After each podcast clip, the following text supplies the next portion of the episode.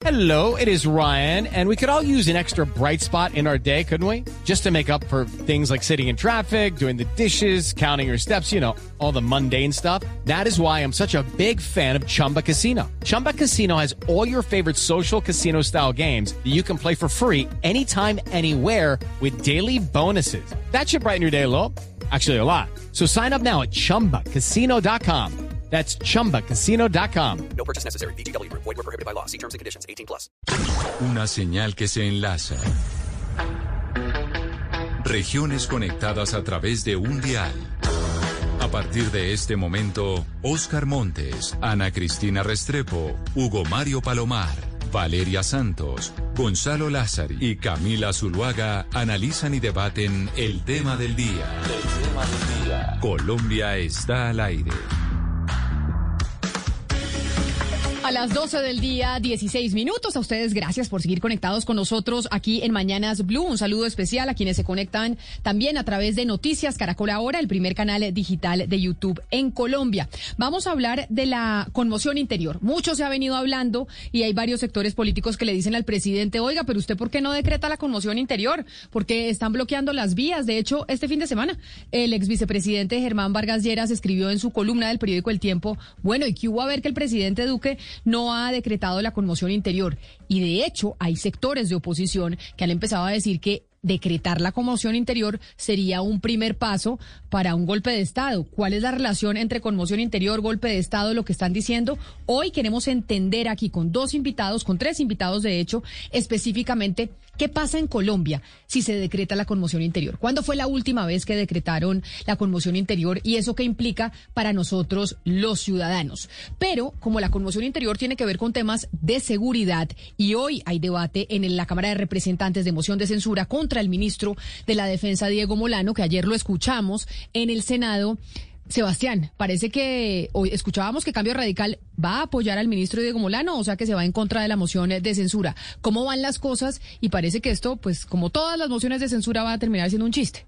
Sí, Camila, hoy a las 2 de la tarde pues será el debate en la Cámara de Representantes y por lo que he averiguado no va a prosperar en ninguna de las dos cámaras. Eh, y yo creo que acá nos adelantamos un poco la discusión que habrá en unos días y es que pues desde el Senado se logró adelantarse a la Cámara y ya el 27, el jueves 27 habrá votación en Senado, que sabemos que es casi imposible que, prospere la moción. A mí lo que me cuentan, Camila, es que efectivamente lo que va a hacer, eh, lo que va a suceder es que se vota en Senado, no va a pasar y se va a decir, apelando al fragmento de la Constitución que leímos ayer, que una votación en una Cámara inhibe a la otra, no habría votación en Cámara. Pero el que tomaría esa decisión es el presidente de la Cámara, que es el eh, representante blanco. Sí, y yo, Camila, pues hablé esta mañana con personas que citaron este debate en Cámara y me dicen que Germán Blanco de ninguna manera se va a adelantar al Senado, y que está un poco alineado con los intereses que se han venido pues eh, cocinando en Senado y que igualmente también el tema de los votos está complicado.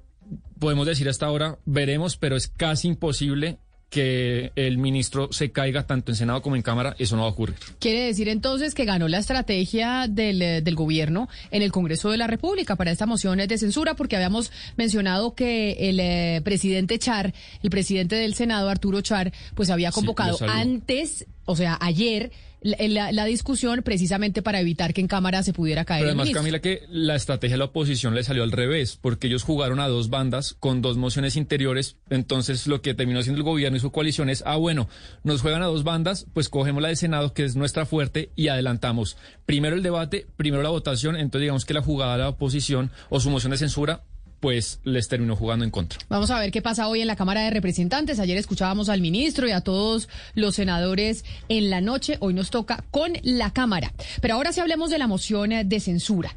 La moción de censura no, con la conmoción interior, de la conmoción interior, porque se ha hablado de ese tema y a veces no entendemos, bueno, qué significa decretar conmoción interior. Y por eso está el exministro de Justicia y Defensa, el doctor Juan Carlos Esguerra, que creo que es perfecto para explicarnos qué significa que el presidente de la República tome la decisión de decretar una conmoción interior. Doctor Esguerra, bienvenido. Gracias por estar con nosotros aquí en Mañanas Blue. Muchas gracias Camila por la invitación y muy buenos días a usted, a sus compañeros y a toda su audiencia. La verdad es que yo creo que hay que comenzar por plantear una distinción. Una cosa es la- el estado de conmoción interior que hoy consagra la Constitución y otra muy distinta el viejo estado de sitio que consagraba la Constitución anterior. El estado de sitio de la Constitución anterior era una institución que tenía muchos más dientes que la conmoción interior de ahora. Es perfectamente claro que la conmoción interior, que fue además uno de los temas que más arduamente se debatió en las sesiones de la Asamblea Constituyente, es muy excepcional, tiene muchos menos dientes de los que tenía antes y sirve para que el presidente de la República, el gobierno nacional, porque se necesita la firma de todos los ministros, en determinadas circunstancias, cuando se dan determinadas circunstancias, que consideran que son circunstancias que no pueden manejarse con los instrumentos con los que ordinariamente eh, puede contar el Ejecutivo, sino que son necesarios instrumentos adicionales, instrumentos más duros y más eficaces, puede decretar la conmoción interior y por consiguiente hacer suyos unos poderes adicionales a los que normalmente le corresponden. De eso se trata. Y, norma, y por supuesto se trata de poderes adicionales que tienen que ver directamente con las circunstancias que dieron lugar a la conmoción interior. Pero entonces, exministro Esguerra, nosotros en Colombia nunca hemos decretado la conmoción interior, el estado de conmoción interior, porque eso empezó con la Constitución del 91. Antes teníamos un estado de sitio. Esta conmoción interior nunca la hemos vivido nosotros en el país. Yo no le puedo jurar que haya sido así. Puede que haya habido algún ejemplo, algún caso específico que se dio en el curso de los 30 años anteriores. No puedo garantizar que sí o que no. Lo que sí es cierto es que la eh, utilización que pueda haberse hecho de la conmoción interior nada tiene que ver con aquella que solía hacerse del estado de sitio, que era una situación que no obstante ser por definición excepcional, se había vuelto el pan nuestro de cada día en la República de Colombia. Nosotros, de los 105 años de vigencia que tuvo la Constitución del 86, fueron muchos aquellos durante los cuales vivimos bajo el estado de sitio, eh, inclusive, por ejemplo, entre 1949 y cuando comenzó el Frente Nacional, todo el tiempo hubo estado de sitio. Quiero saludar Eso al- ya no ocurre. Claro, quiero saludar al profesor Víctor de Currea Lugo, que también es experto en eh, seguridad. Profesor Víctor de Currea Lugo, ¿por qué hay entonces, lo saludo haciéndole esta pregunta, por qué hay un sector de la población que está diciendo, si se decreta el estado de conmoción interior, es la antesala a un golpe de Estado? ¿De dónde sale esa relación? Bienvenido. Eh, buenos, buenas tardes, eh, Camila, buenas tardes a la mesa y a la audiencia. Mire, yo creo que hay, que hay un problema de fondo aún más grave con el respeto de los abogados y las abogadas. Es que la vida política va más allá del derecho. Entonces recuerdo en las discusiones de La Habana era si la paz es un derecho o no, es una exigencia política. Eh, alguien me preguntaba de tu equipo esta mañana que yo ocupaba, que, oponí- cuál era mi opinión y mi postura frente a la conmoción interior. Y yo irónicamente decía que la quiten. Es que ya hay una conmoción de facto, no jurídica, pero sí política. Y la he visto como periodista día a día y noche a noche en las calles de Bogotá y ahora en las calles de Cali. Entonces yo sé que hay un valor jurídico, un valor simbólico del derecho, sí, pero es que la gente está viviendo unas cosas que son atribuciones más allá de lo que un Estado O sea que lo que usted dice- de derecho y social Lo que usted dice, profesor, es que ya nosotros estamos viviendo un estado de conmoción interior, así no se haya decretado. Que de facto ver, en las calles ya el estado de conmoción interior se está viviendo. Sí, pero además con una cosa, es de verdad a quién le queremos dar más dientes, a qué estado, al estado del SMAT. Mira, yo entrevisté la semana pasada a unos muchachos a los que le sacaron los ojos que ni siquiera estaban en las protestas. Es más, el de estar en la protesta tampoco justificaría eso. An- antenoche recogí un muchacho aquí en Cali que en mitad de la protesta le meten un disparo en una pierna. Anoche estuvo en Puerto Resistencia donde los carros civiles pasan y disparan contra la gente en una zona altamente llena de policías y no detienen a los carros. Pero eso, La pregunta, Claro. la pregunta mía es, Camila, perdóname, pero la pregunta mía es, ¿le queremos dar más dientes a un Estado que irrespeta los derechos humanos? Esa es la pregunta central. Entonces no es un problema solamente de normatividad jurídica, porque lo que nos están haciendo creer es que el Estado está amenazado Y entonces, las medidas excepcionales, llámese como se llamen, pero que en el fondo tienen la naturaleza de que le doy más dientes al Estado o la amenaza de un golpe militar, no es otra cosa que un discurso para aumentar el miedo a la población. Lo que hay que ver es que primero, si vamos a colitar un Estado con más dientes por fuera de la legalidad, que es lo que hemos viendo, y dos, si queremos seguir manejando el discurso del miedo. Entonces yo creo que esos son dos elementos al debate. Yo quiero preguntarle al doctor, ex, eh, al doctor Esguerra, exministro, si lo que estamos viviendo hoy, como por ejemplo lo decía el ex vicepresidente Germán Vargas en su columna de este fin de semana, amerita, usted que es constituyente y sabe específicamente lo que implica la conmoción interior, amerita que, que el gobierno tomara la decisión de, de, decretar un estado de conmoción interior, sí o no, teniendo en cuenta lo que nos dice el profesor Víctor de Currea Lugo, que dice es que ya hay suficientes dientes que tienen la fuerza pública en las calles y lo estamos viendo día a día con los abusos que se está teniendo en contra de los jóvenes.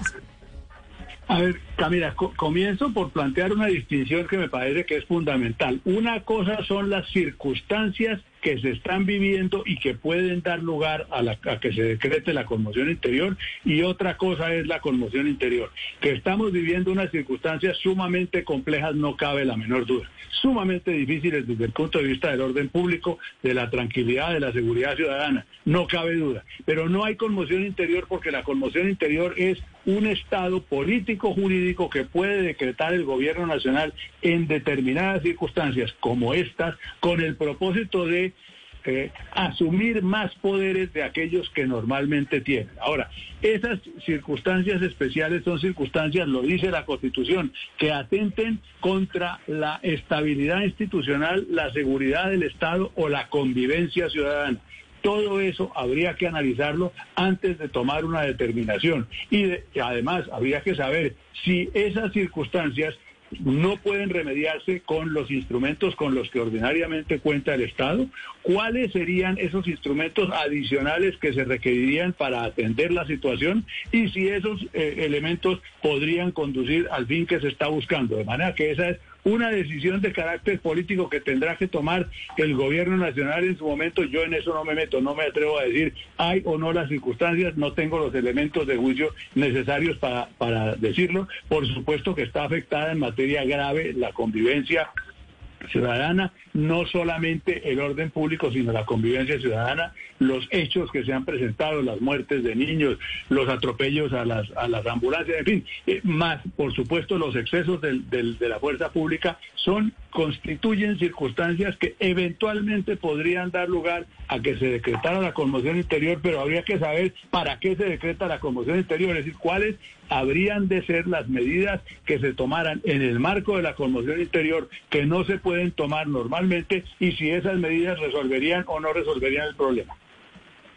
Doctor de Correa, a mí me llama la atención porque usted dice que de facto, digamos, en el plano político y en la realidad, pues estamos en un estado de conmoción de interior por las vulneraciones o posibles vulneraciones que el Estado está haciendo alrededor de los derechos humanos. Sin embargo, cuando uno mira qué podría hacer el presidente si mañana declara la conmoción interior, pues uno sí debería preocuparse, porque en este momento creo que el presidente no está pudiendo ejercer ninguno de estos porque tiene un blindaje jurídico. Por ejemplo, eh, podría el día de mañana restringir las marchas sociales completamente, podría limitar completamente medios de comunicación, podría interceptar comunicaciones, podría suspender a mandatarios locales y él mismo, digamos, entrar a gobernar ciertos territorios colombianos. ¿No le parece que uno entendiendo un poco lo que podría hacer el presidente, pasándose un poco por encima del Congreso y de la Corte que tendrían eh, a, a posteriori un control y no a priori, pues sí sería muy diferente estar en un estado de conmoción interior a lo que hay ahorita en el país?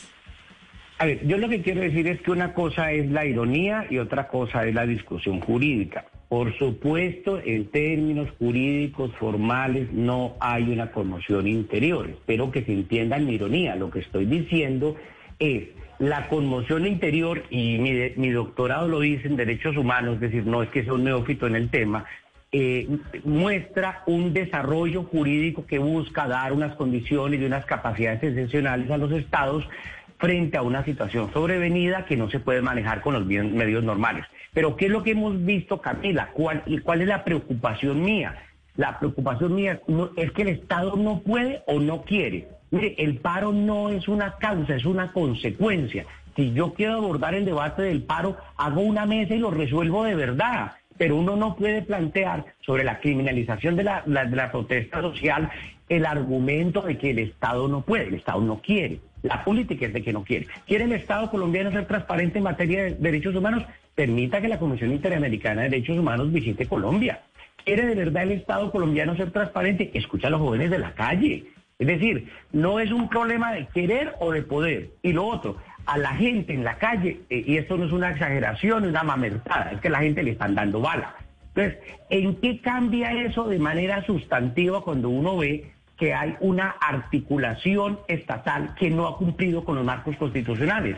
Y no es un problema del vandalismo, es que anoche, por ejemplo, en, en- en- Puerto Resistencia Comercial en Cali, la gente saliendo a proteger a los muchachos. En el portal de las Américas hace una semana, la gente diciendo los muchachos tienen razón. Ya sé que esa no es toda la sociedad, pero tampoco me digan que toda la sociedad es la de Ciudad Jardín, porque el problema es el Estado, ¿por qué no persigue a los eh, personas civiles que en una actitud, dije actitud Claro, pero entonces- paramilitar, pero yo- a darle bala a la gente? Claro, pero yo Entonces, le, ¿Dónde yo, está el Estado? yo le planteo, y, y digamos que empezamos a, a hablar de conmoción interior, entre otras, por la columna del ex vicepresidente que dice en uno de sus apartes lo siguiente. Cuando usted dice es que se puede sentar a dialogar, dice el ex vicepresidente, no se trata de dialogar o de hacer cumplir la ley. No son dos caminos. La constitución y la ley debe cumplirse. Y los diálogos deben adelantarse, ni más claro. faltaba. Pero no sobre la base Camila, de tolerar yo que te- se vulneren te- los derechos de toda la ciudadanía, bloqueando carreteras, bloqueando calles, o como lo ver, que está ver, pasando en Cali, en donde la tuvieron o la tienen sitiada. Camila, primero, Cali no está sitiada.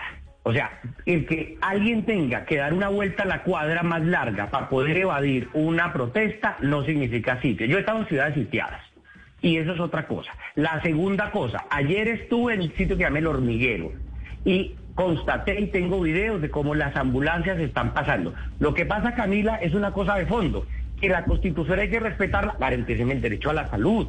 Si el problema es jurídico, garantíceme el derecho a la protesta. ¿Por qué siguen habiendo policías de civil disparando a la gente? ¿Por qué siguen habiendo policías encapuchados? Camila, yo he tomado fotos en las marchas de Bogotá, que luego de que prenden el alboroto se refugian en carros de la policía. Yo lo he hecho y lo he visto, Camila, no, no me lo han contado los mamertos.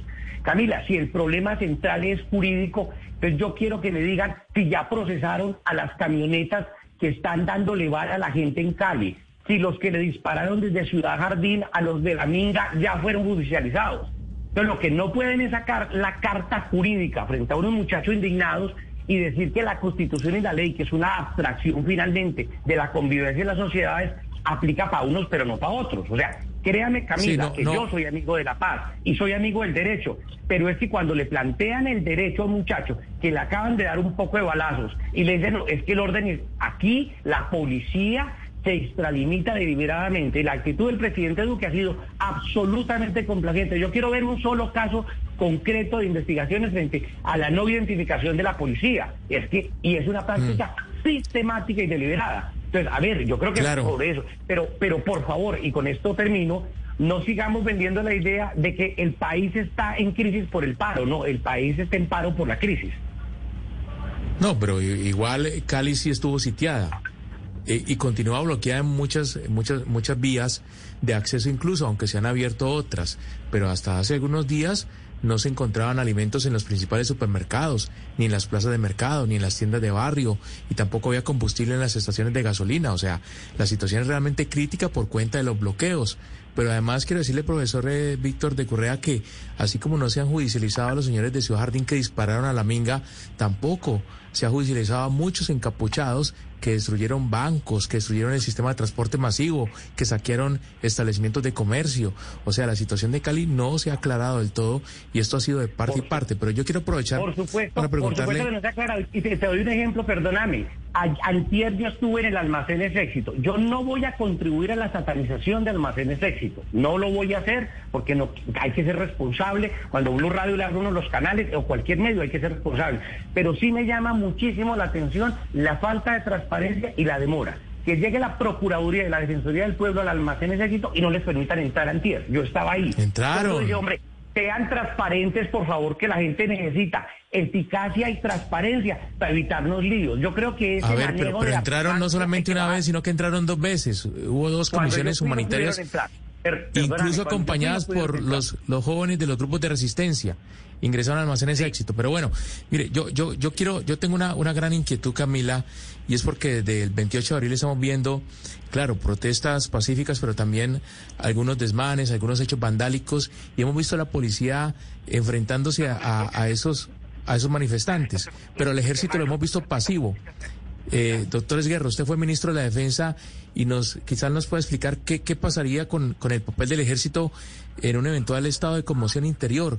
¿Cuál sería el, el rol de las fuerzas militares, pero concretamente el ejército que hoy ha estado pasivo en medio de, de los altercados, de, de los disturbios y del vandalismo?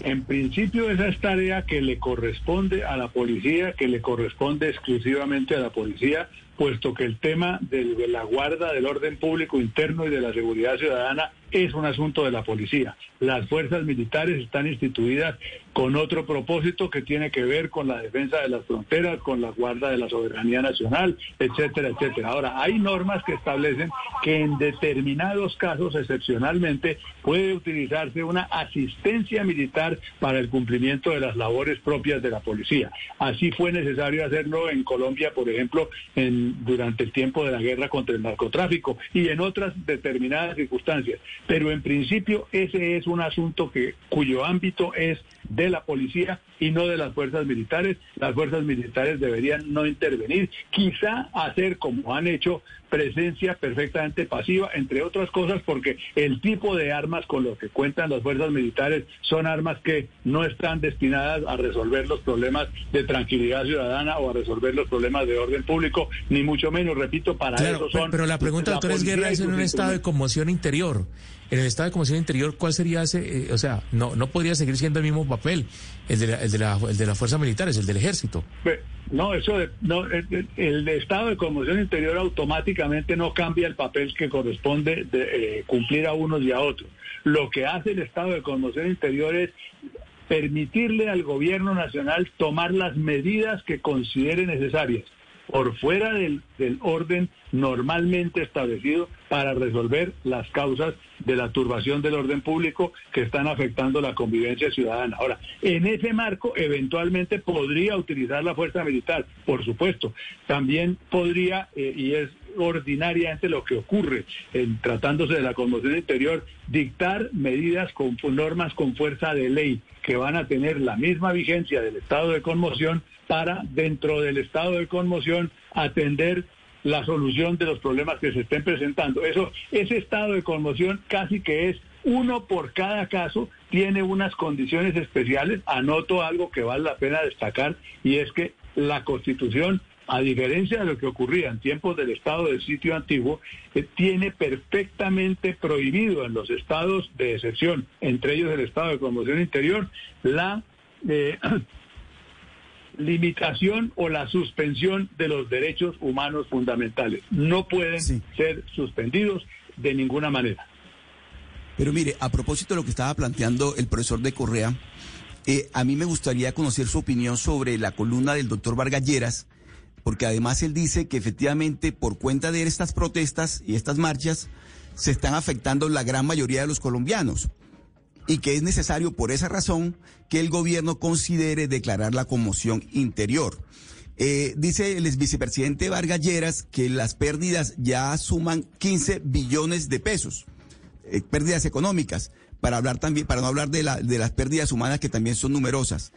¿Por qué, profesor de Currea, usted considera que esa posibilidad de declarar el estado de conmoción interior por parte del gobierno nacional, aunque sea parcial, digamos que solo sea, por ejemplo, en Cali o en el Valle del Cauca, ¿por qué esa medida no es conveniente y no es oportuna en este momento, dadas las circunstancias de alteración del orden público en esa zona? Por varias cosas. La primera es porque cae en un error. Primero yo agradezco el comentario que hizo el exministro en el sentido del ejército, de no sacar el ejército. Mire, anoche estábamos en, en lo que se conoce aquí como el paso del comercio, el paso del aguante, y efectivamente los muchachos le dicen a uno, yo prefiero el ejército a la policía porque el ejército no nos está dando bala. De hecho, ayer la- alguien intentó darles bala y se cruzaron balazos con, con el ejército. Entonces, hay una esperanza, digamos, en que, en que el ejército no vaya a hacer esa agresión, pero lo que hemos visto en Catatumbo, en Cauca, en Chocó, es que el ejército no es una garantía necesaria de respeto a los civiles. Ahora, frente a la pregunta, lo primero, porque es que el problema que hay no es un problema, voy a decir algo que es una absoluta, un exabrupto jurídico. Aclaro para me entiendan la ironía. No es un problema de orden público. No es un problema de orden público en el sentido que se resuelve vía policial. Es un problema social.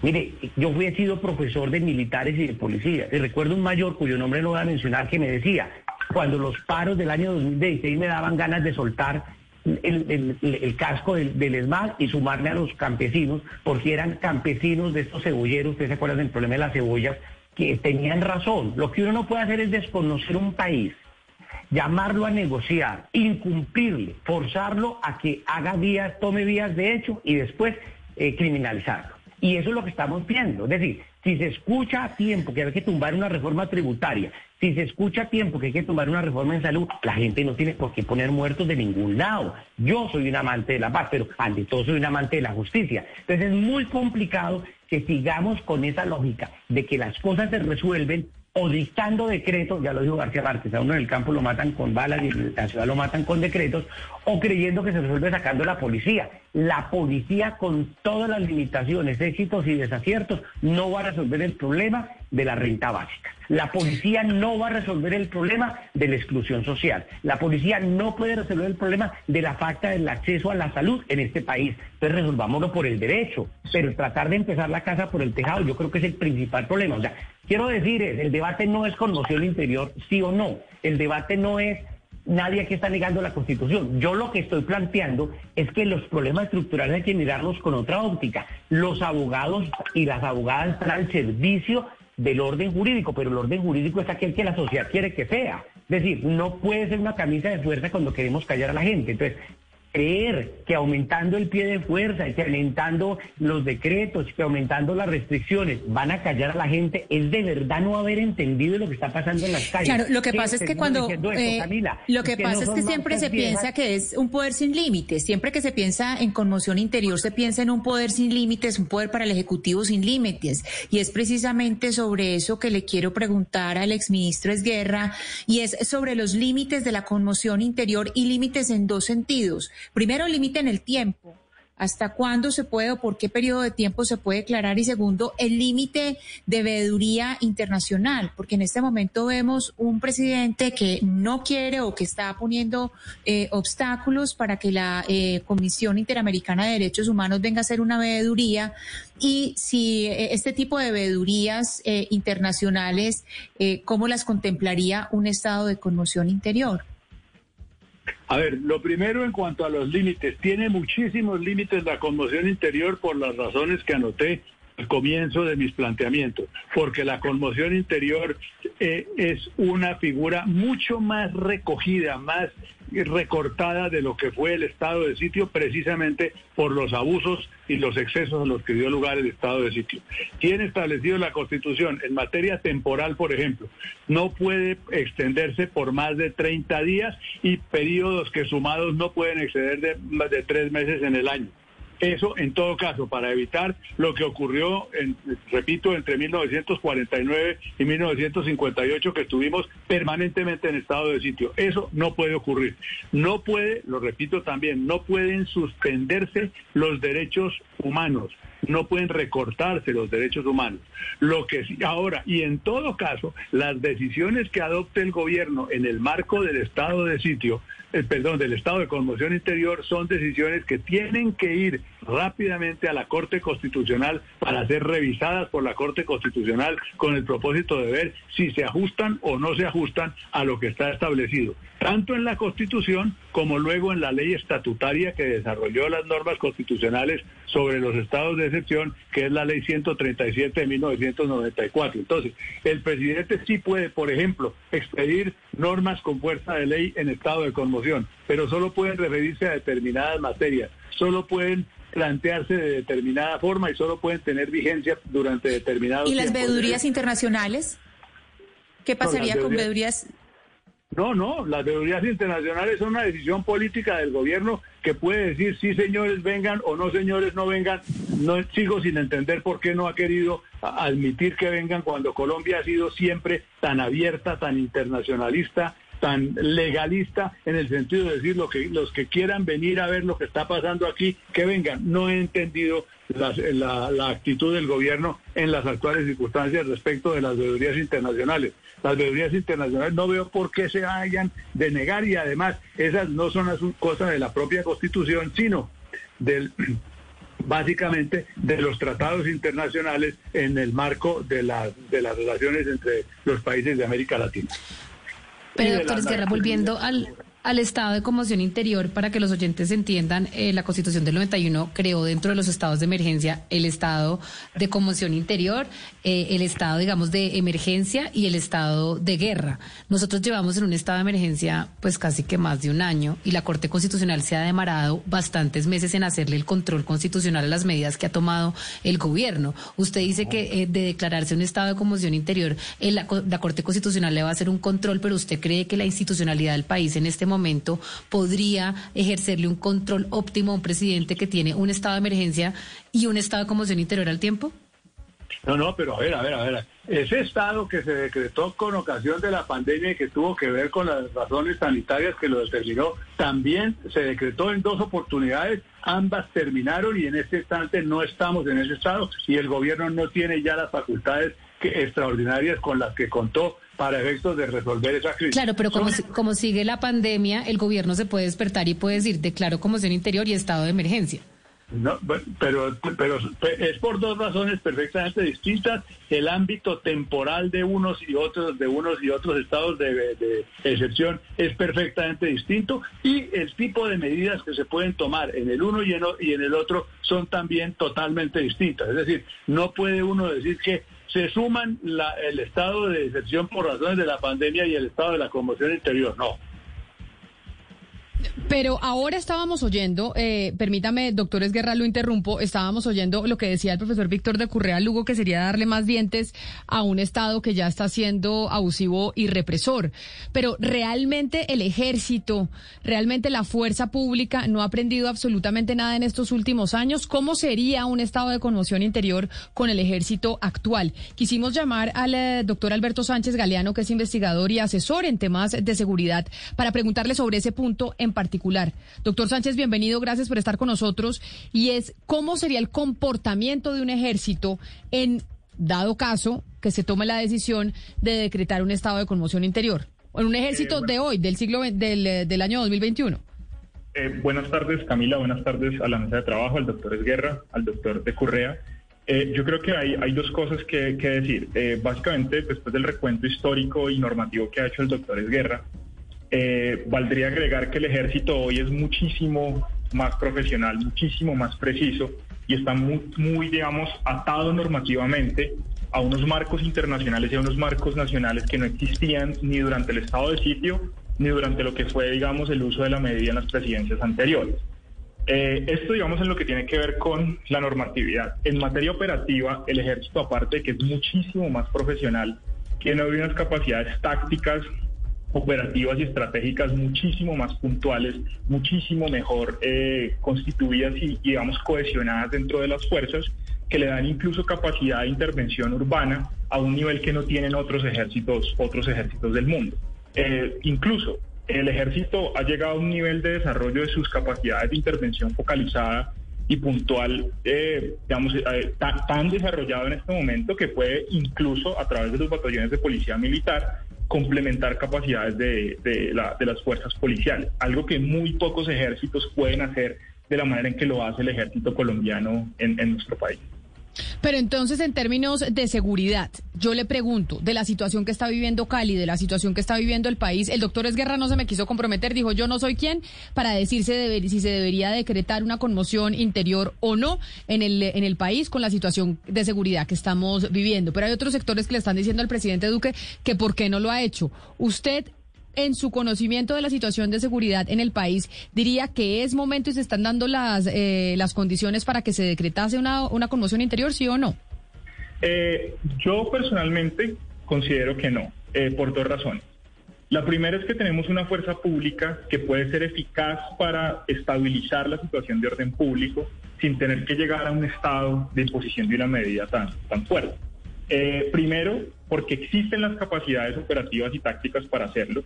Segundo, porque en, eh, no todos los, bloqueos, no todas las situaciones de inseguridad eh, obedecen a los mismos factores. Y tercero, que para mí es la razón más importante, Camila, es que estamos en una situación de orden público que se deriva de un estado de cosas que es políticamente complejo. Entonces no es una amenaza criminal únicamente, es una situación de orden público que se deriva tanto de riesgos fortuitos como de riesgos organizados, amenazas criminales que también se mezclan en algunos territorios con la necesidad de atender de manera proporcionada una movilización eh, que es pacífica. En algunos casos se ha expresado a través de bloqueos, pero eso no la lleva o no la ha llevado, como explicaba en estos días en el espectador Sebastián Lalinde, a hacer uso de los medios ilícitos que habilitarían la intervención eh, por parte de la fuerza pública. Yo creo que la pregunta que vale hacer en este momento no es tanto si se debería imponer o no una medida de conmoción interior, sino porque en algunos territorios, como por ejemplo el de Cali, donde la tercera brigada tiene las capacidades, el conocimiento eh, y el alcance en el despliegue territorial para intervenir, no están siendo tan eficaces como podrían serlo.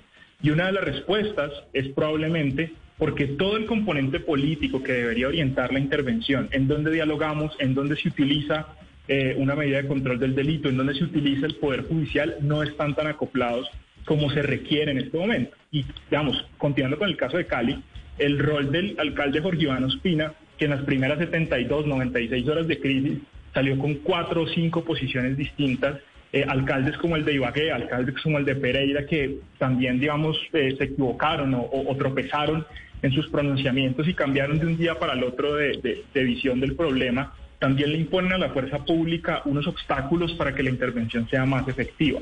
Eh, yo lo que considero es que la pregunta en este momento es qué se requiere en materia de liderazgo nacional, regional y local para acoplar esas necesidades de diálogo con las capacidades que tienen las unidades policiales y militares que están en cada uno de los entes territoriales. Yo les he entendido a todos de manera muy clara, pero sin embargo hay una pregunta que he hecho y que no me ha respondido absolutamente nadie. Y voy con usted, profesor eh, de Currea Lugo, y es, ¿En qué momento hay una ciudadanía y, por ejemplo, el sector de la, de la Colombia Humana de Gustavo Petro empezaron a hablar de que el hecho de decretar una conmoción interior es la antesala a un golpe de Estado? Yo no he podido entender cuál es la relación y por eso se le preguntaba al principio, ¿qué tiene que ver una cosa con la otra? ¿O por qué se hace esa relación? Nada. ¿Profesor? ¿Profesor de Currea? No, creo que algo pasó con, eh, con el sonido. Pero entonces tal vez, doctor Esguerra, usted me puede ayudar o me dice, no, no tengo ni idea de dónde están sacando esa relación. ¿Por qué se, por qué se está hablando, doctor Esguerra, o, por qué se puede llegar a hacer una relación que yo no he podido entender? no tiene nada que ver lo uno con lo otro, nada que ver lo uno con lo otro. Colombia dejó de ser tierra fértil para un golpe de Estado desde hace muchísimo tiempo, afortunadamente. No creo que haya circunstancias propicias para eso, pero en todo caso que un eh, estado de conmoción interior pueda considerarse la antesala de un golpe de Estado es una equivocación monumental, lo digo con todo respeto, porque porque ese no es ni remotamente el caso. No faltaba más, son dos cosas distintas. En el caso de la conmoción interior, la pregunta más importante que habría que hacer es ¿para qué sería el estado de conmoción interior. Es decir, que el gobierno determine, si considere si están dadas, que podría pensarse que están dadas por lo menos eh, en medida muy apreciable, las condiciones, las circunstancias necesarias para decretar una conmoción interior. Muy bien, pero decretar la conmoción interior, para decretar la conmoción interior o por hacerlo, no tendría sentido ninguno, como de nuevo se daba en los tiempos del estado de sitio. Sería para algo y el gobierno tendría que saber qué es aquello que necesitaría hacer o decidiría hacer, para lo cual no, no puede hacerlo en el marco de las circunstancias normales y tiene que pasar al estado de conmoción. Pero repito, nexo con eh, el golpe de Estado, absolutamente ninguno por ninguna parte. Pero entonces, a ver si el, profesor de Currea Lugo ya lo tengo nuevamente en la línea y me escucha, ¿por qué se ha hecho esa relación, profesor? A ver, yo creo que aquí lo, fundamental, y Camila, la, perdóname desviar la pregunta, esa que la responda eh, la Colombia Humana, esa es la pregunta para ellos.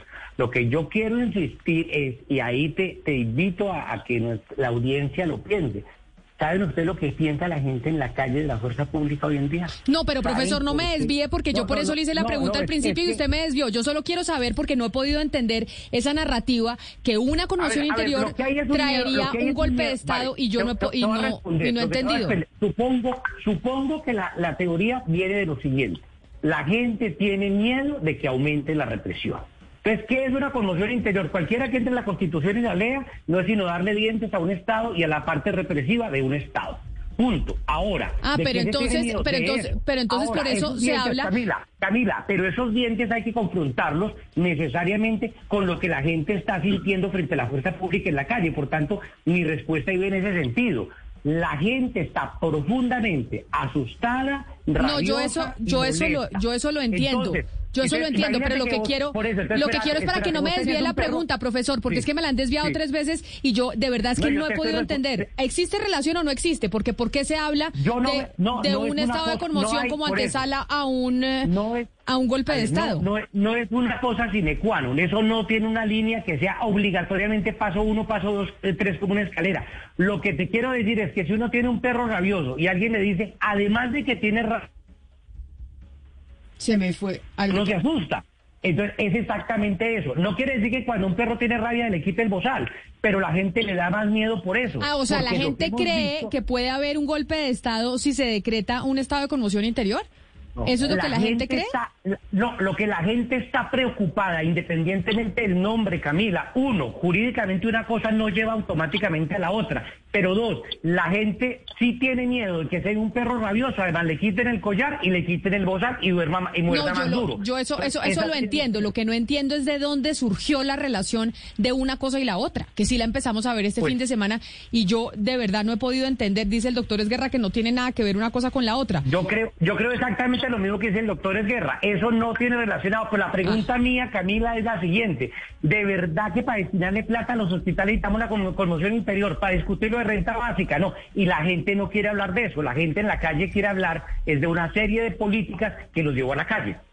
No, yo eso lo entiendo perfectamente, pero como estamos hablando y eh, estamos hablando hoy de qué implicaría para explicarle a la gente un estado de conmoción interior, por eso es que hacemos eh, la pregunta, profesor. Lo otro, sin duda alguna, hay que hablarlo. Pero hoy estamos hablando qué significa eso, porque hay gente pidiéndola y qué significaría eso es lo que queremos entender qué implica para nosotros como ciudadanos que en caso dado el presidente Duque tomar esa decisión con todo eh, con todos sus ministros y por eso queríamos invitarlos hoy a hablar de eso para poder aprender que cuando nos hablen de conmoción interior a qué se están refiriendo. Profesor Víctor de Currea Lugo, mil gracias por haber estado aquí con nosotros. Muchísimas gracias, Camila. Y pues el debate es que ese debate de la conmoción interior se ve en el marco de un paro, entonces es inevitable que uno toque las agendas del paro. Claro que sí. Mil gracias, profesor. Exministro de Justicia y Defensa, Juan Carlos Esguerra. A usted también gracias por haber estado aquí con nosotros en Mañanas Blue. Muchas gracias por la invitación, Camila. Muy interesante estado el programa. Claro que sí, y usted y sus explicaciones eh, también. Y Alberto Sánchez Galeano, investigador y asesor en temas de seguridad, gracias por pintarnos también el panorama en temas de seguridad de lo que estamos viviendo y atreverse a decirnos que no, eh, que no creería que se debería decretar un estado de conmoción interior. Feliz tarde para usted. No, muchas gracias a ustedes por la invitación. Yo todavía, Ana Cristina, ¿en dónde empezó a surgir esa relación del estado de conmoción interior con el golpe de Estado? Es que yo, el, doctor Esguerra dice eso no tiene nada que ver una cosa con la otra. ¿Por qué se empezó a hablar de eso? Pues es que tan, el mismo Víctor de Correa también dijo es que no tiene ninguna relación. Lo que pasa, Camila, es que en las redes sociales, cuando empiezan a coger algoritmos y cuando empiezan a coger hashtag y frases, empiezan a, a combinar una serie de asuntos que no tienen nada que ver. Y por eso era tan importante explicar hoy, hablar pedagógicamente de qué significa la conmoción interior, que además partimos de algo eh, eh, fundamental y es decir, no es lo mismo que el estado de sitio, lo que conocíamos antes como estado de sitio, precisamente para mostrar, no tiene ninguna, eso es pura confusión de redes sociales, Camila, es pura, eh, no fake news, sino la, lo mismo. Yo creo que, está, fake news. no, pero sabe que Camila, yo creo que sí está alimentado por, por, por, el miedo que tienen algunas personas de las posibles abusos o extralimitaciones que podría tener un presidente bajo esta figura, justamente porque bajo el estado de sitio antes de la constitución del 91 se cometieron muchísimos abusos por parte es que un golpe de Estado implica sacar al presidente. De hecho, por eso es que yo digo que, tiene que, es que una mala interpretación una con la otra. Es una mala interpretación, pero que sí se pueden, digamos, eh, tocar y cercenar y minimizar derechos humanos y derechos fundamentales, sí se podría, se podrían quitar alcaldes. Yo creo que es por ahí, porque el presidente podría quitar a Jorge Iván Ospina en Cali y ponerse él de facto como, como mandatario de Cali en un posible estado de sitio. Entonces yo creo que todo eso alimenta el tema de un golpe de Estado, pero creo que es que hay que entender que las dos cosas son muy distintas y que Colombia tiene la suficiente institucionalidad y la Constitución del 91 protege al país y, a las instituciones para que en un posible estado de sitio o un estado de emergencia o un estado de guerra, pues no pueda abrirse paso a un golpe de Estado. Eso era lo que queríamos entender. ¿Qué significa? Y no es estado de sitio, Valeria, estado de conmoción interior. Nos dijo el doctor Esguerra que en la constitución del 91 ese estado de conmoción interior era muy distinto al estado de sitio que teníamos en la constitución eh, anterior. Así llegamos nosotros al final. Esperamos que ustedes, al igual eh, que nosotros aquí en la mesa, hayan entendido un poco qué significaría que se decretara un estado de conmoción interior, como hay diversos sectores que le están pidiendo al presidente Duque. Hay otros que consideran que no es necesario, que sería mucho más riesgoso y violento con las manifestaciones en las calles. Es la una de la tarde en punto. Así llegamos nosotros al final de Mañanas Blue. Ya llegan nuestros compañeros de. With the Lucky Land slots, you can get lucky just about anywhere. This is your captain speaking. Uh, we've got clear runway and the weather's fine, but we're just going to circle up here a while and uh, get lucky. No, no, nothing like that. It's just these cash prizes add up quick. So I suggest you sit back, keep your tray table upright, and start getting lucky.